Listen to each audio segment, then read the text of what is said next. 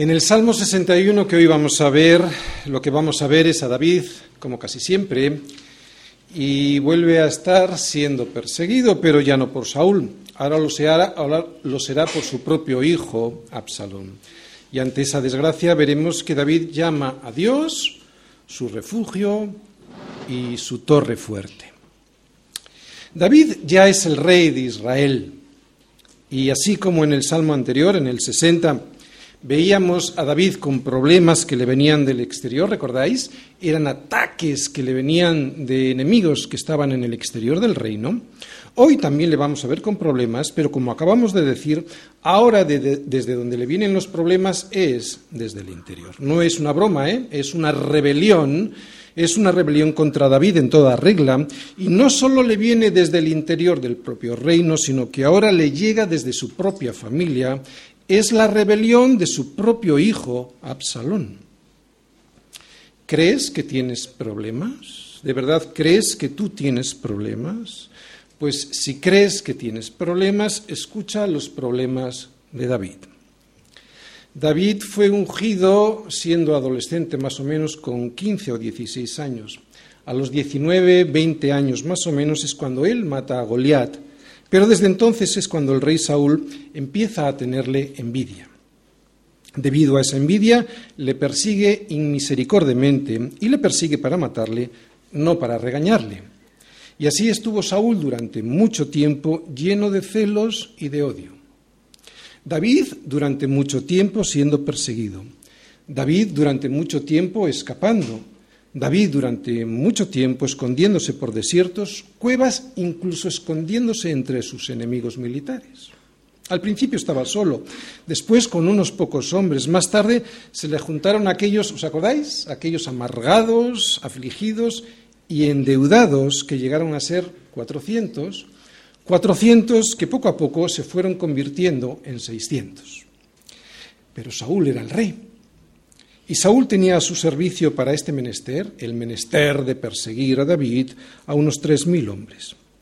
Y no eran cualquier tipo de hombres, eran soldados aguerridos, ambiciosos, muy bien preparados, muy bien pertrechados, muy bien armados, dispuestos a todo con tal de satisfacer los deseos del rey Saúl y de esa manera poder conseguir ellos las cosas que del rey Saúl podrían conseguir. David a veces solo y otras veces con algunos hombres llenos de problemas. David durante mucho tiempo perseguido, siempre en peligro, pero con el Señor. Saúl, por el contrario, estaba bien acompañado, pero atormentado y enfermo de odio. Y lo que es peor, apartado del Señor. Y era David de 30 años cuando comenzó a reinar y reinó 40 años. Pero incluso hasta que no llegó a ser el rey de todas las tribus de Israel, también pasó lo suyo, porque al principio, durante los siete primeros años, solo reinó sobre Judá. Así que a la persecución de Saúl hay que sumarle ese tiempo en el que la casa de Saúl, ya una vez muerto Saúl, pero la casa de Saúl está en guerra con David a través de uno de sus hijos, Isboset. Por lo tanto, desde los 20 a los 30 años más o menos, en que David no consiguió todo el reino de Israel, estamos hablando de unos 10 años más o menos de persecuciones, guerras y rebeliones contra su persona. Así que su vida no fue fácil hasta que llegó a ser el rey. ¿Y tú crees que tienes problemas? ¿De verdad crees que tienes problemas? Pues sigue escuchando los problemas de David porque si la vida de David no fue fácil hasta que llegó a ser el rey, tampoco lo fue después. Después de su gran pecado contra Dios, al tener en poco su palabra y por lo tanto, pues cometer el adulterio con Betsabé y matar a su esposo Urías, a David se le murió el hijo que esperaba de Betsabé. A David le violaron a una de sus hijas. ¿Y sabes quién fue? Pues uno de sus propios hijos, el violador. A David le mataron a otro de sus hijos. ¿Y sabes quién fue? Pues también otro de sus propios hijos. Ese fue el asesino y el criminal. Y como ya hemos dicho, a David le montaron un golpe de Estado y fue uno de sus propios hijos, Absalón, quien lo hizo. A Absalón se le unió a Itofel, nada menos que el gran consejero del rey David. Más aún, a David le violaron a sus concubinas. Fue la vista y conocimiento de todo el mundo. ¿Y sabes quién lo hizo? Sí, uno de sus hijos, Absalón, el mismo que le montó el golpe de Estado. Yo soy padre. Yo no sé si soportaría todo el sufrimiento de David. Y aunque sabemos que todas estas cosas le pasaron, fue como consecuencia de su desobediencia a la palabra de Dios, yo también desobedezco. Y no sé si hubiese soportado semejante sufrimiento. Así que si crees que tienes problemas, si después de lo que has escuchado crees que tienes problemas, y yo no digo, no dudo que no los tengas, si realmente crees que tienes problemas, mira cómo responde David a los suyos, vamos a descubrir cómo lo pudo soportar. Vamos a leer los versículos del Salmo 60, del 1 al 8. Oye, oh Dios, mi clamor, a mi oración atiende. Desde el cabo de la tierra clamaré a ti, cuando mi corazón desmayare. Llévame a la roca que es más alta que yo, porque tú has sido mi refugio y torre fuerte delante del enemigo. Yo habitaré en tu tabernáculo para siempre, estaré seguro, bajo la cubierta de tus alas. Selah. Porque tú, oh Dios, has oído mis votos, me has dado la heredad de los que temen tu nombre. Días sobre días añadirás al rey, sus años serán como generación y generación. Estará para siempre delante de Dios. Prepara misericordia y verdad para, para que lo conserven. Así cantaré tu nombre para siempre, pagando mis votos cada día. Tienes un gran sufrimiento, confía en Él y espera su salvación. Salmos 61. Confía en Él y espera en su salvación y pídele que te lleve a la roca que es más alta que tú. Ante los grandes sufrimientos en la vida, a uno a veces le gustaría quitarse de en medio. Estoy hablando de grandes sufrimientos, ¿de acuerdo? Probablemente los más jóvenes todavía no sepáis de lo que estoy hablando. Pero ante los grandes sufrimientos en la vida, a uno a veces le gustaría quitarse de en medio. Job, y ante el gran sufrimiento que el Señor estaba permitiendo en su vida a través de Satanás, se pregunta y también se responde a sí mismo sobre el por qué no piensa en el suicidio. Y lo hace con estas palabras. ¿Por qué quitaré yo mi carne con mis dientes y tomaré mi vida en mi mano? O sea, ¿por qué me voy a suicidar? Pues porque aunque Él me matare, en Él esperaré y Él mismo será mi salvación.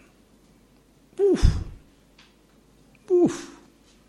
Aunque Él me matare, en Él esperaré y Él mismo será mi salvación. Pase lo que pase, me pase lo que me pase, en Él esperaré y Él mismo será mi salvación. Cristo como la roca. Cristo la salvación ante la marea de problemas y de angustias que en esta vida nos atenazan, Cristo es el Señor.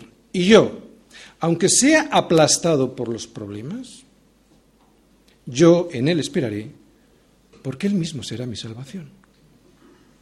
Vamos a leer la historia que muy probablemente dio lugar a este salmo, al Salmo 61. Vamos a leer todos en el segundo libro de Samuel, capítulo 15, los versículos del 2 al 6, y luego algún, versículo más. Bueno, igual leemos más. Vamos a, vamos a empezar por el 2. Segundo libro de Samuel, capítulo 15, versículo 2. Fijaros cómo Absalón intentó ganarse al pueblo eh, porque estaba pensando ya qué es lo que le iba a hacer a su padre, ¿de acuerdo? Quitarle el reino. Dice ahí, y se levantaba Absalón de mañana y se ponía a un lado del camino junto a la puerta, y a cualquiera que tenía pleito y venía al rey a juicio, Absalón le llamaba y le decía, ¿de qué ciudad eres? Y él respondía, tu siervo es de una de las tribus de Israel. Entonces Absalón le decía, mira, tus palabras son buenas y justas, mas no, no tienes quien te oiga de parte del rey. Estaba en la puerta de la ciudad, ¿de acuerdo? Y antes de que llegara al rey David, Absalón ya le decía, pues que no tenía nadie que le oyese, ¿no? Y decía Absalón, delante de esta persona, decía, ¿quién me pusiera por juez en la tierra para que viniesen a mí todos los que tienen pleito o negocio, que yo les haría justicia? Y acontecía que cuando alguno se acercaba para inclinarse a él, le extendía la mano y lo tomaba y le besaba, o sea, le hacía la pelota. De esta, eso es lo que decimos en España. Si alguien de fuera que pues es, eh, no sé cómo decir, le adulaba. Gracias.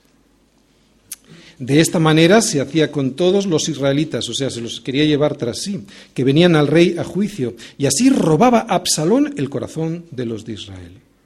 Así estuvo cuatro años, lo dice el siguiente versículo. Al cabo de cuatro años aconteció que Absalón dijo al rey, yo te ruego que me permitas que vaya a Hebrón a pagar mi voto que he prometido al Señor. Versículo 9. Y el rey le dijo, ve en paz. Y él se levantó y fue a Hebrón.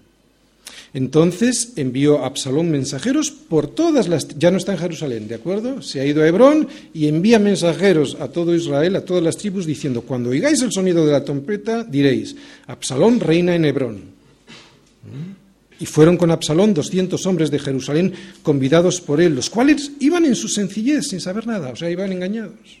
Y mientras Absalón ofrecía los sacrificios, llamó a Aitofel. Este era el consejero del rey David, ¿eh? consejero de David, de su ciudad, de Gilo. Y la conspiración se hizo poderosa y aumentaba el pueblo que seguía a Absalón. Y un mensajero vino a David diciendo, el corazón de todo Israel se va tras Absalón. Entonces David dijo a todos sus siervos que estaban con él en Jerusalén, levantaos y huyamos, porque no podemos escapar delante de Absalón. Daos prisa a partir, no sea que apresurándose él nos alcance y arroje el mal sobre nosotros y hiera la ciudad a filo de espada. Versículo 16. El rey entonces salió con toda su familia en pos de él y dejó el rey diez mujeres concubinas para que guardasen la casa. He reflexionado mucho sobre el no es el último, pero casi el último versículo, el versículo 14 que hemos leído, y yo veo ahí a David perseguido por su hijo Absalón, sí, pero también veo a David huyendo de Jerusalén sin ni siquiera luchar. ¿Cómo un guerrero como David capaz de pelear en varios frentes diferentes y contra los ejércitos más poderosos de su tiempo, con experiencia militar probada, y metido en una ciudad, porque estaba en Jerusalén, una ciudad amurallada y con hombres fieles, no solo no pudo enfrentarse a esta situación, sino que intenta solucionar el problema huyendo y sin tan siquiera enfrentarlo. Pues yo creo que es porque fundamentalmente este problema no era un problema militar, era un problema del alma producido por un sufrimiento enorme. David no quería enfrentarse a su amado hijo Absalón porque sabía que tendría que matarlo y prefería huir antes que hacerlo. Eso es lo que yo pienso porque por lo menos yo actuaría así y pasar por esto es pasar por un gran sufrimiento. ¿Tienes tú, hoy un sufrimiento así? un gran sufrimiento que es como una marea que te sobrepasa, que te inunda, que te arrastra. Tienes un gran sufrimiento que es como una gran marea que te arrastra hasta el fondo del océano. Te encuentras, esto solo es para los que entienden lo que es un sufrimiento al borde del abismo. ¿eh? Te encuentras con un gran sufrimiento que es como estar al borde de un abismo y eso te produce vértigo. Un vértigo eso es un gran problema. ¿Que te produce escalofríos? Pues si tienes un sufrimiento así, dilo al Señor que te ponga sobre la, más, sobre la roca que es más alta que tú. Esto es lo que vamos a ver hoy y lo vamos a ver a través del siguiente esquema. Fijaros. Vamos a ver al rey David, primero, recordando que Dios ha sido siempre su refugio, versículo 3. Segundo, pidiéndole que hoy también lo sea, porque hoy está en problemas, versículos 1 y 2. Tercero, sabiendo que también va a ser su refugio mañana, versículos del 4 al 5. Más aún, punto 4, que Dios será su refugio por la eternidad, versículos del 6 al 8. Puede que tengas un hijo que con su comportamiento te quiera sacar del reino, o no. Pero puedes tener un marido, una esposa, un amigo, un profesor o un compañero de trabajo que debido a su comportamiento contigo te esté arrastrando de Jerusalén y tú, por no luchar con él, huyas de tu responsabilidad. Lo entiendo. Entiendo cuál es ese dolor. Entiendo lo que significa esa María de agua que te arrastra y que te ahoga y que se hace insoportable. Pero vuélvete. Vuélvete y hazlo, hazlo pidiéndole al Señor que sea Él quien te lleve a la roca que es más alta que tú. Vamos a ir viendo este salmo, vamos a ir viendo este salmo versículo a versículo, pero voy a empezar, como habéis visto en el esquema, por el versículo 3, porque yo creo que así vamos a entender mejor el salmo, lo vamos a hacer más comprensible. Versículo 3. Porque tú has sido mi refugio y torre fuerte delante del enemigo. Bien, antes de entrar a analizar la conjugación del verbo, que ya os adelanto que es un pasado perfecto, un pretérito perfecto, quiero fijarme en algo mucho más sencillo todavía. Quiero fijarme en la palabra mi, porque ahí vamos a sacar una aplicación práctica. Dice David que Dios fue su refugio. Y la primera reflexión que nos viene a la cabeza es la siguiente. Si Él no es mi refugio, es evidente que de nada me vale que Dios sea un refugio. Un refugio fuerte, una torre fuerte. Si Cristo no es tu refugio, de nada te vale saber que Él es el Salvador.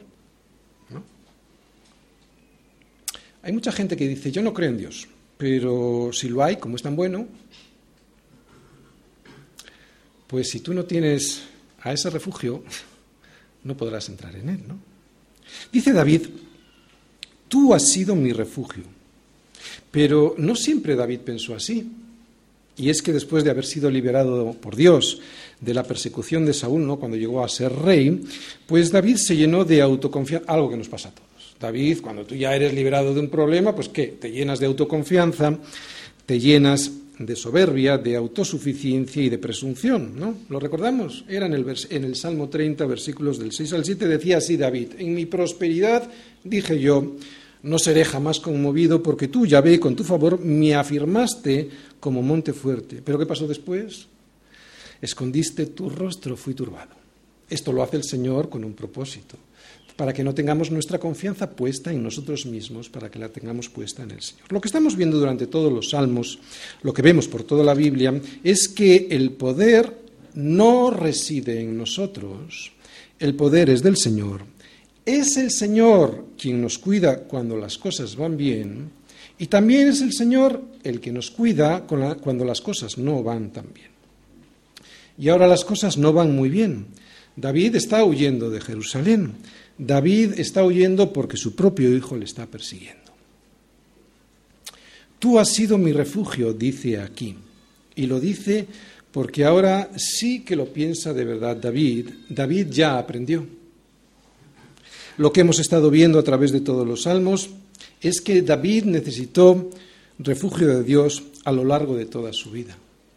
Saúl lo estuvo persiguiendo mucho tiempo para matarle y ahora es su hijo Absalón quien quiere hacerlo y además le ha arrebatado el reino.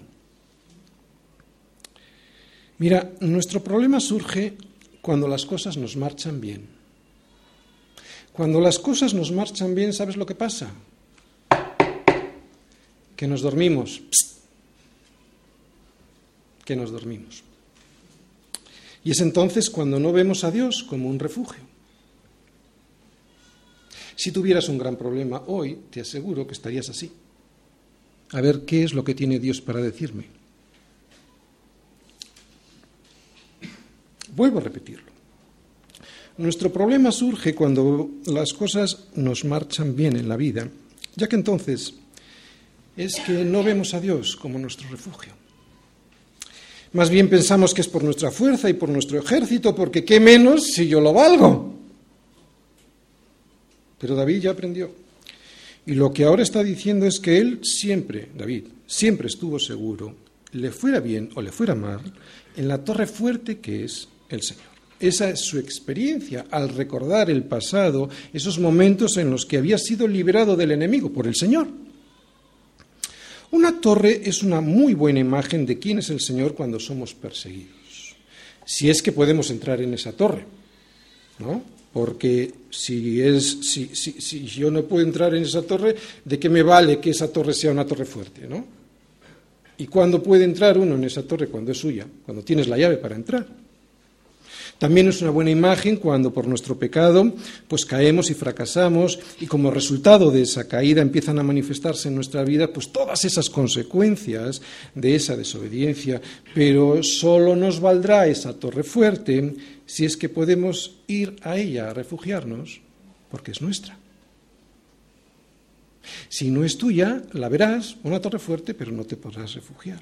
Hay que recordar que esta rebelión de Absalón era una de las consecuencias que Dios le avisó a David que le ocurrirían por despreciar su palabra al cometer el adulterio con Betsabé y matar a su esposo Urías.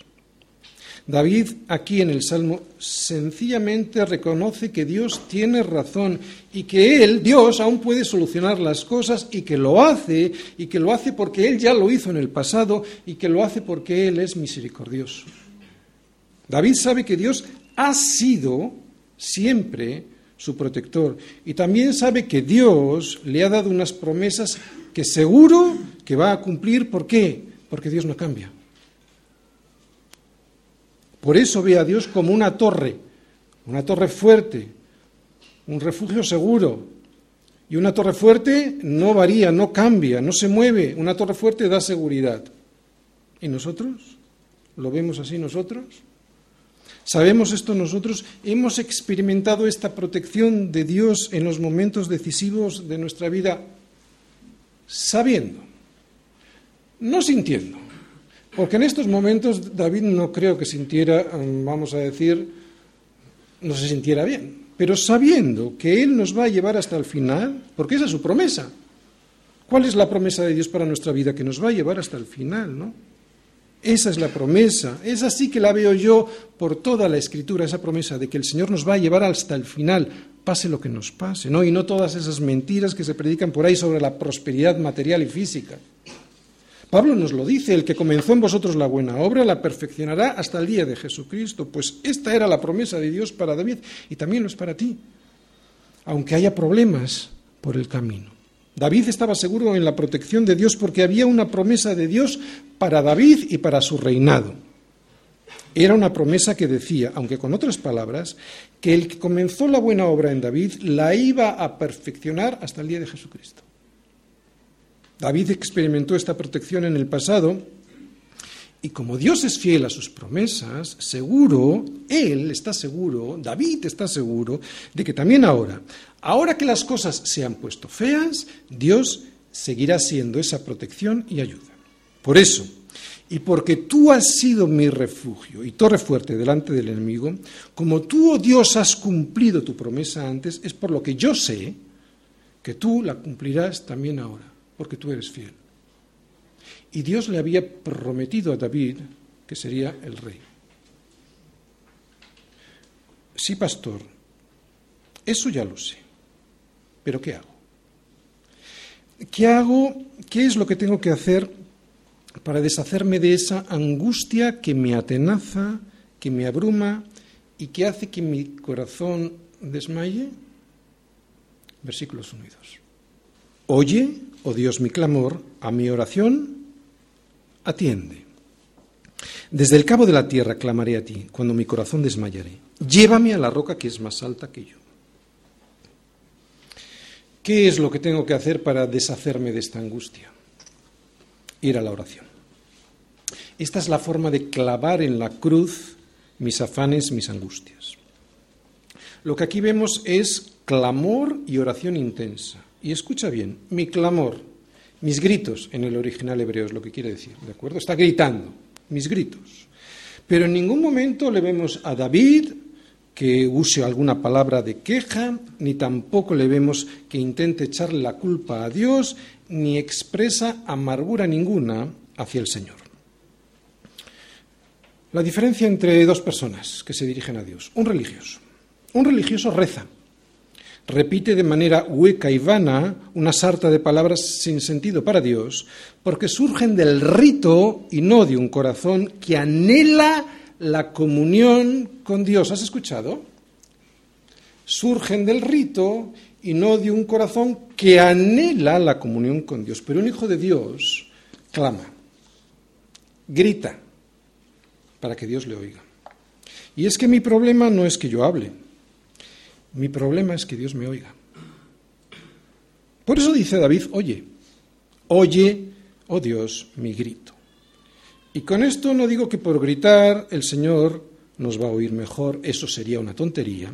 Lo que digo es que cuando alguien ora desde el corazón, su alma grita en alto o en, bajo, pero grita al Señor. Al religioso no le importa la respuesta de Dios, solo le importa a él, su rezo y su rito. Cuando termina, se marcha y a otra cosa mariposa. Pero al Hijo de Dios no le importa el rito ni cómo le ven los demás, ya sea gritando, ya sea llorando. Lo único que a él le importa es que Dios le oiga. Porque si Dios nos oye, si Dios no nos oye, ¿de qué vale la oración? Por eso lees ahí, oye, oh Dios, mi grito, a mi oración atiende. Esta es la primera enseñanza del primer versículo de hoy, que mi deseo ha de ser que Dios me oiga, que Él atienda a mi oración, y no tanto que yo cumpla con el rito de orar por las mañanas, en cualquier otra hora del día o en la iglesia, que las palabras sean bonitas, elocuentes y muy ordenadas, ¿qué más da? Lo que importa es, oye, oh Dios, mi grito, a mi oración atiende, porque si no, no puedo tener una relación contigo, Señor, sería un monólogo. Y yo quiero tener una relación con Dios. Por eso, oye, oh Dios, mi oración y atiende. La pregunta para nosotros, ¿cuándo fue la última vez que tuviste una relación como la que vemos en David? ¿Cuándo has clamado al Señor como clama, como grita? No digo con voz alta, no estoy hablando de eso, estoy hablando de un grito del alma, ¿de acuerdo? Como grita David. Yo lo hice cuando tuve un problema muy grave, como lo tuvo David, y creo que eso no está bien. No esperes a estar en el fin del mundo para tener una relación así con el Señor. ¿De acuerdo? Estamos aprendiendo de los salmos y de los salmos se aprende sobre todo a orar, o sea, a tener una relación con el Señor, a tener una relación de comunión con el Señor. Y esto es una de las cosas que estamos aprendiendo hoy, ¿no? Pero, ¿sabes lo que pasa? Que como somos tan burros a veces, el Señor a veces nos lleva hasta allí, hasta el cabo, no sé si en otros países está mal dicho, a veces digo palabras que me llaman desde México y me dicen así no se dice, o desde otro país. Digo que hay veces que el Señor, porque somos como somos, hay veces que el Señor nos lleva hasta allí, hasta el cabo del mundo. ¿Por qué? Pues para recordarnos que Él está deseando tener una relación con nosotros, una relación de comunión. David se sentía en el fin del mundo porque no estaba en Jerusalén y eso era devastador para él. ¿Es devastador para ti estar lejos de Jerusalén? O sea, estar lejos de tus hermanos, lejos de la comunión con Dios, lejos de la iglesia. O si pasan los días y las semanas y por aquí no te vemos, tú te encuentras tan fresco como si vinieses, porque si es así, algo anda mal. Hoy conseguimos Biblias sin ningún problema. Yo tengo muchas Biblias en casa, muchas Biblias en casa. Y también disponemos de Internet para que todos aquellos que por diversas circunstancias no pueden acudir al local, no pueden estar aquí físicamente con nosotros, y así nos pueden seguir y estar en comunión, pero en los tiempos de David no. Los rollos estaban en Jerusalén, las ofrendas y el tabernáculo, los sacerdotes. Por eso David se siente como en el fin del mundo. Yo no puedo estar sin, o no puedo estar sin la iglesia. Nunca pude, ¿eh? Pero aún así, y esta es otra cosa que nos enseña David, aunque haya algún impedimento grave para que podamos acudir, siempre nos queda la oración. Es lo que vemos en estos versículos, ¿no? Cuando mi corazón desmayare. ¿Qué significa desmayar? ¿Que estaba sin sentido? No exactamente. La palabra en hebreo realmente lo que, lo que significa es un corazón abrumado, sobrepasado, como sobrepasado por las olas, ¿no? Abrumado, digo, sobrepasado por el oleaje de un mar embravecido. ¿Qué hay que hacer? Y ante esta figura es muy fácil la respuesta, ¿vale? ¿Qué hay que hacer cuando las olas te están llevando de un lugar para otro como si fueses un juguete en sus manos? Dímelo. Nada. no puedes hacer nada. ¿Has visto a esa gente que hay alguna grabación y que las olas le no puedes hacer nada? Solo esperar que desde fuera alguien te ayude. Ni siquiera puedes llegar a una roca aunque la veas y estés cerca. Debe ser horrible a esas personas que el agua les lleva e intentan, pero no pueden, en sus fuerzas no pueden, no pueden y no pueden. Y si no es alguien desde fuera, no son salvados.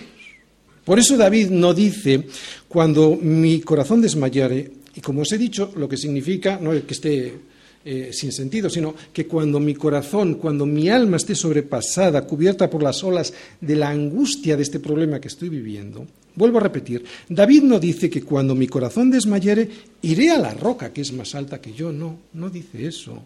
Lo que dice es que cuando mi corazón desmayere, llévame a la roca que es más alta que yo. Y es ahí donde está la diferencia, toda la diferencia. No está hablando tanto, como digo, de perder el sentido. Está hablando de un problema que le supera, como las olas le superan a una persona cuando el oleaje es fuerte. Por lo tanto, estamos hablando de turbulencia y oscuridad que le cubría a David. Olas que le inundan y solo una esperanza, como hemos dicho antes en el ejemplo, que Dios le saque, le agarre y le lleve a una roca que es más alta que él roca en la que se va a sentir a salvo de la ira, de la furia de su hijo Absalón y todo el dolor que está sintiendo en su corazón. Y creo que ya sabemos todos quién es la roca a la que se refiere David, porque no solo el Nuevo Testamento nos habla de Dios como una roca, por todo el Antiguo Testamento se nos presenta así. Y todos sabemos que una roca es algo seguro, firme, que no se mueve por muchas tormentas que haya, ni los embates de las olas la hacen mover en absoluto. ¿no? De hecho, si tú estás, ¿has estado alguna vez sobre una roca en el medio del mar? Ya pueden venir las olas que sean, tú tocas la, roca y ni la sientes, es algo firme, ni sientes el oleaje, me refiero, es algo firme, seguro. Es un lugar en el que uno, en medio de una tempestad, puede descansar seguro y reponerse del desgaste que significa el haber estado luchando contra las olas, contra la marea, contra las corrientes que te querían hundir. Así es Jesús. Pero lo más interesante de esta frase vuelve a ser el verbo y su conjugación. No dice que David va a ir en sus fuerzas y lo va a lograr así, o que él puede porque sabe y lo vale. No, lo he subrayado. Dice, llévame. Y aunque está en imperativo, denota humildad. Llévame porque si tú, oh Dios, no lo haces, yo no podré jamás. Y vuelve a pensar en esa imagen de la persona a la que las olas le están llevando de un lado para otro. Mucha gente en la iglesia está así de desesperada por problemas o simplemente por la angustia de un pecado que no desaparece del todo y anhela más santidad en su vida y lo anhela no tanto como una obra que presentar al Señor y así enorgullecerse, no, sino sobre todo como un deseo de ser cada día más como Cristo.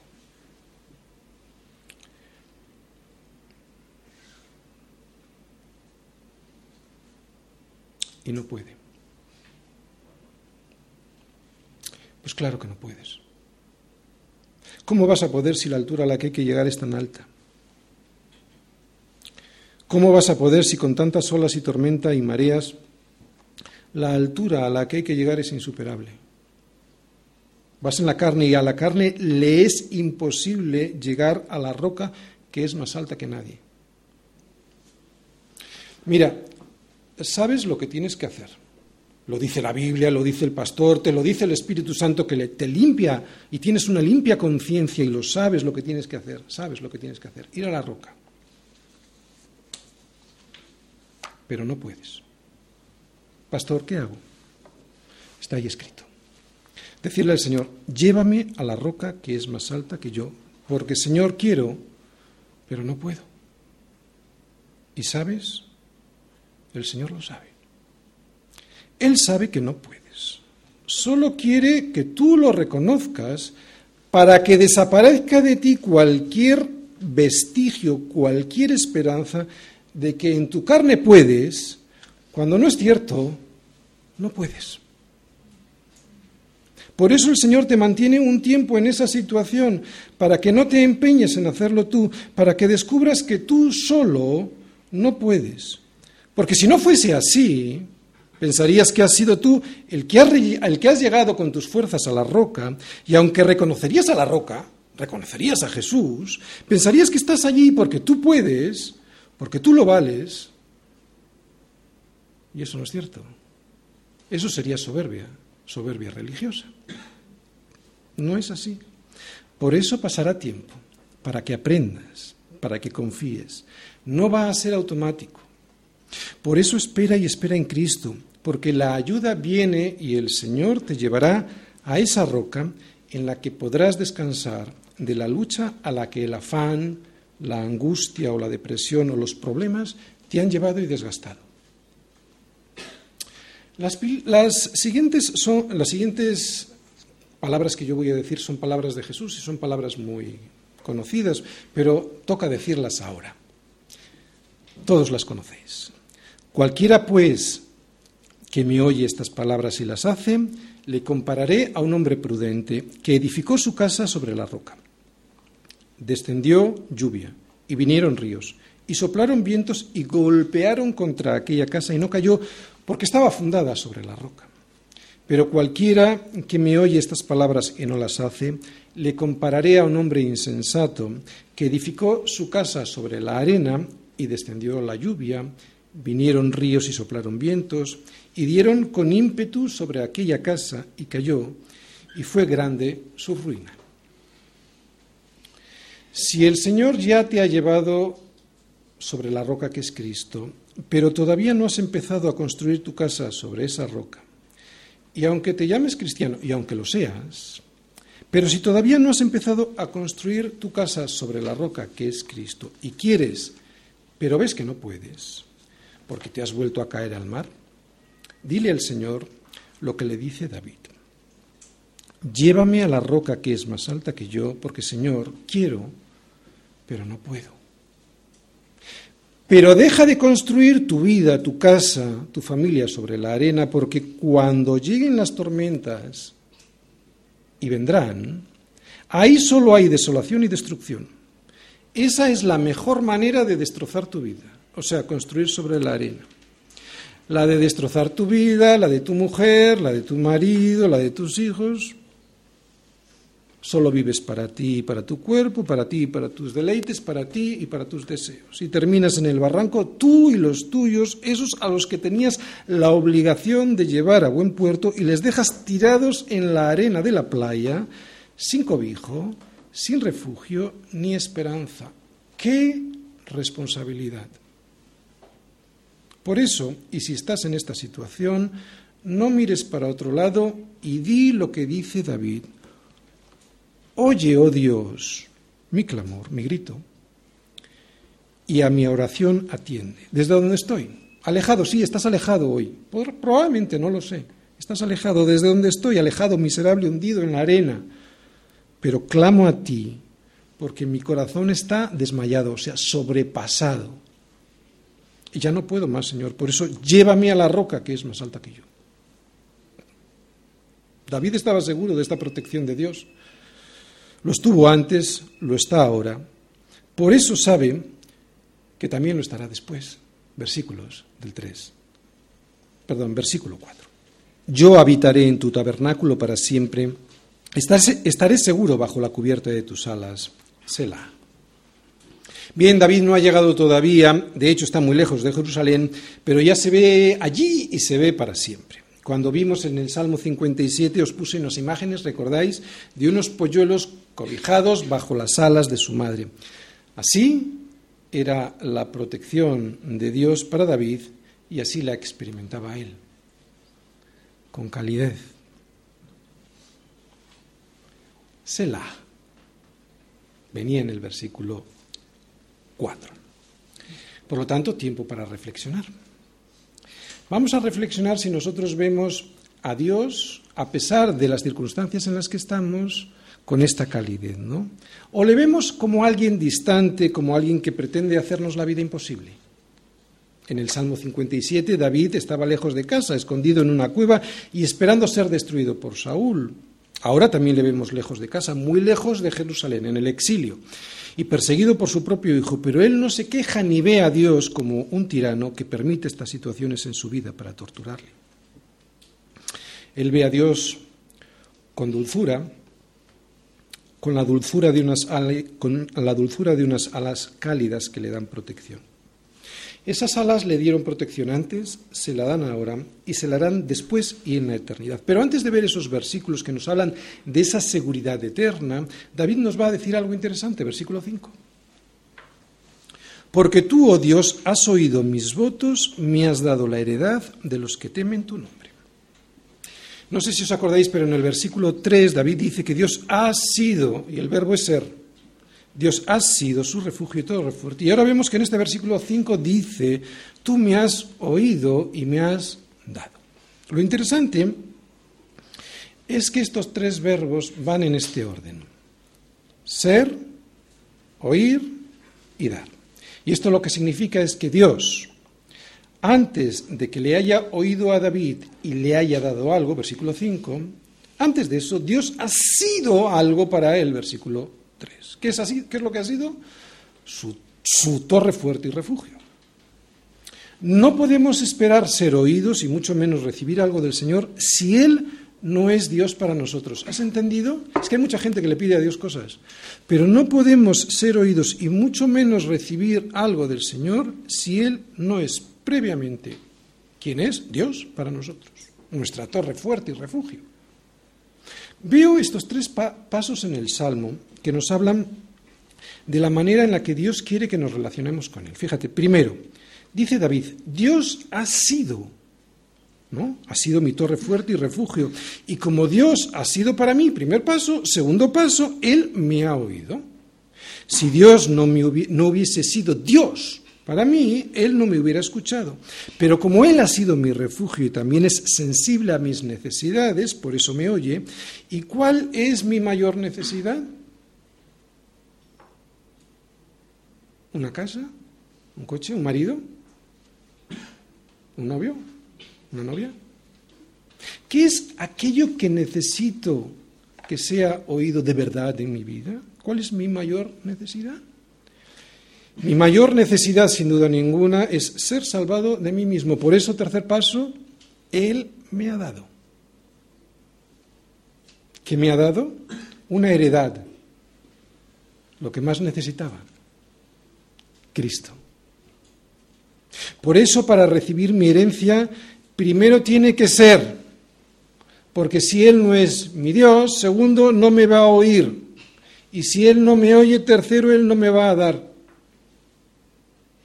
Y lo que Él me quiere dar es algo que de ninguna manera merezco, Cristo. Cuando la gente pide justicia, no se da cuenta que está pidiendo su propia muerte porque la paga del pecado es muerte. Cuando la gente le pide a Dios que le dé lo que se merece, lo que realmente le está pidiendo es su paga, y como Él, Dios, es justo, se la dará. Lo que no saben es que esa paga que piden y que se merecen, y que es justo que reciban, y que Dios se la dará porque Él es justo, es la muerte. Si Dios no es en tu vida quien realmente debe ser tu refugio, ni te va a oír, ni mucho menos te va a dar lo que necesitas. Lo que, sin embargo, sí te va a dar es aquello que realmente mereces. La paga por lo que has trabajado tanto. La nómina a fin de mes. Claro. Y ya sabes cuál es tu paga. Lo dice el Señor.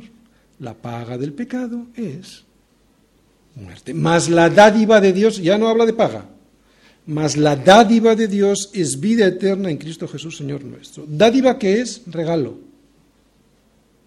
o sea, algo que no te has ganado, algo que se te da pero que no mereces, porque si te lo mereces no sería dádiva, sería paga y sería justo que la recibieras. La paga. Por eso, si en vez de pedir lo que te mereces, la paga, pides lo que no te mereces, misericordia, él ya no te dará la paga que mereces, muerte. te dará la dádiva que es en Cristo Jesús, vida eterna. Pues esa es nuestra herencia. Herencia. Las herencias no se merecen. Las herencias no se cobran como una paga. La herencia simplemente se recibe. Yo no recibo una casa como herencia de mi padre porque yo me la merezco como una paga, no. Yo no hice nada para recibir en herencia esa casa que es de mi padre. Mi único requisito es ser hijo. Mi único requisito para recibir en herencia es ser hijo. Ser hijo. No se trata de hacer, se trata de ser hijo. ¿Te das cuenta de la importancia de entender estos tres pasos? Él ha de ser mi padre, mi refugio, para que así pueda oírme y de esa manera me dé una heredad que ni es mía ni me la merezco, pero que la recibo como hijo. Es una heredad dada y dada a los que temen su nombre. Y los que temen su nombre son sus hijos, aquellos adoptados por él y que por lo tanto obedecen porque los hijos obedecen. Muchas veces hablamos de qué es temer y siempre damos una nueva pincelada al mismo concepto. Oye, ¿y qué es el temor de un hijo de Dios ante la majestad de su Padre, sino reconocer quién es Él y quién soy yo? Eso produce temor.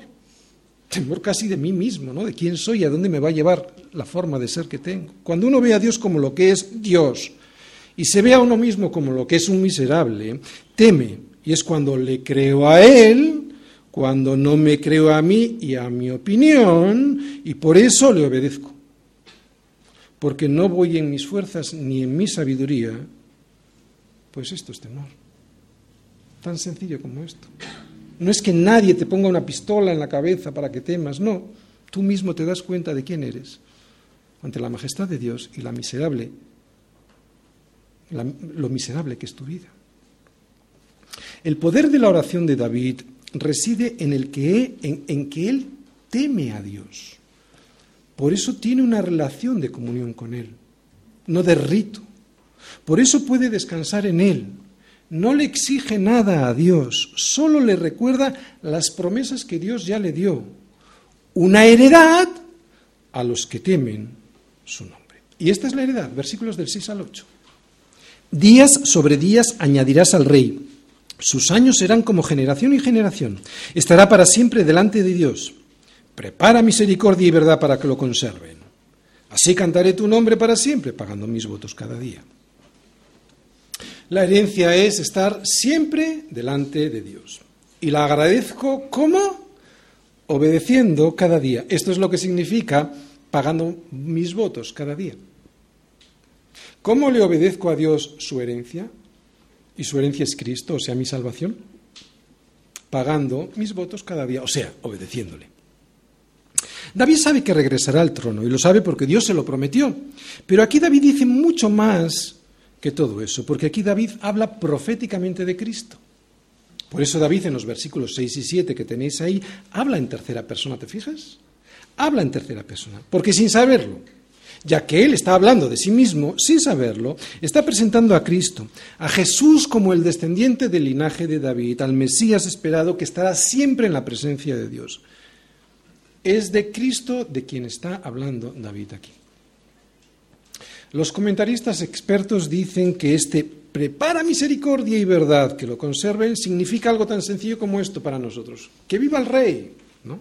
Y tiene sentido porque en el siguiente versículo dice, así cantaré tu nombre para siempre, ¿no? ¿Cómo cantará David a su nombre para siempre?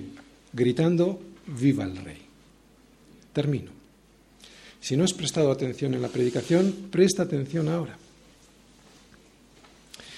Jesús también tuvo un corazón devastado, un corazón abrumado, un corazón terriblemente angustiado y hundido en las olas de la persecución y la muerte. Más aún, un corazón que cargó sobre él lo que a él no le correspondía cargar y lo hizo voluntariamente.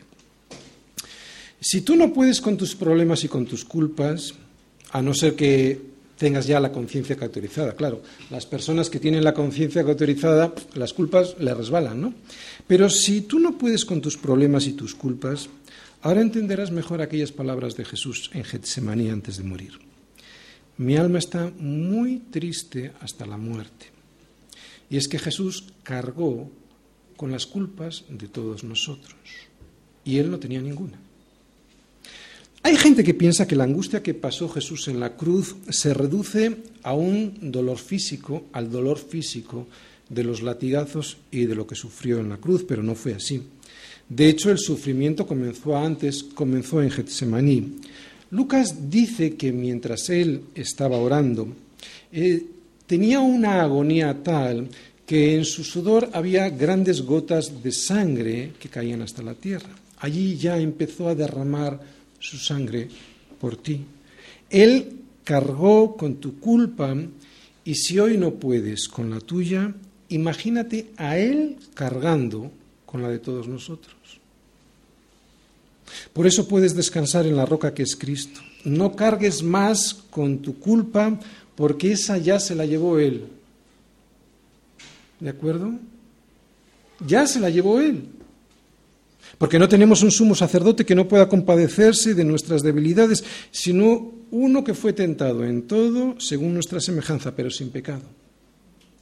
Por eso, y como Él sabe que es tener un corazón angustiado hasta la muerte, acerquémonos pues confiadamente al trono de la gracia para alcanzar misericordia y hallar gracia para el oportuno socorro. Así pues, no es necesario que pases por una angustia que ya ha pasado Jesús. ¿Te das cuenta? Él te ha sustituido también en eso. David habla de una roca que es más alta que él, a la cual Dios le debe llevar porque él no puede ir. Y también habla de una heredad. Jesús es la roca y él también es la heredad. No se turbe vuestro corazón. Creéis en Dios, creed también en mí. En la casa de mi padre muchas moradas hay. Si así no fuera, yo os lo hubiera dicho. Voy, pues, a preparar lugar para vosotros. Y si me fuere y os preparare lugar, vendré otra vez y os tomaré a mí mismo, para que donde yo estoy, vosotros también estéis. Quiero volver a leer estos versículos, pero con el matiz de este Salmo 61. Escucha. No se turbe vuestro corazón, creéis en Dios, creed también en mí. En la casa de mi Padre muchas heredades hay. Si así no fuera, yo os lo hubiera dicho. Voy pues a preparar lugar para vosotros, y si me fuere y os prepararé lugar, vendré otra vez y os tomaré a mí mismo. O sea, no voy yo, me lleva Él, me va a llevar Él a la roca para que donde yo estoy, vosotros también estéis. La roca me tomará de su mano porque yo no la podría jamás alcanzar. Es una roca que está muy alta para mí. Por eso Él me tomará consigo, para que donde Él está, yo también esté. Pero atención,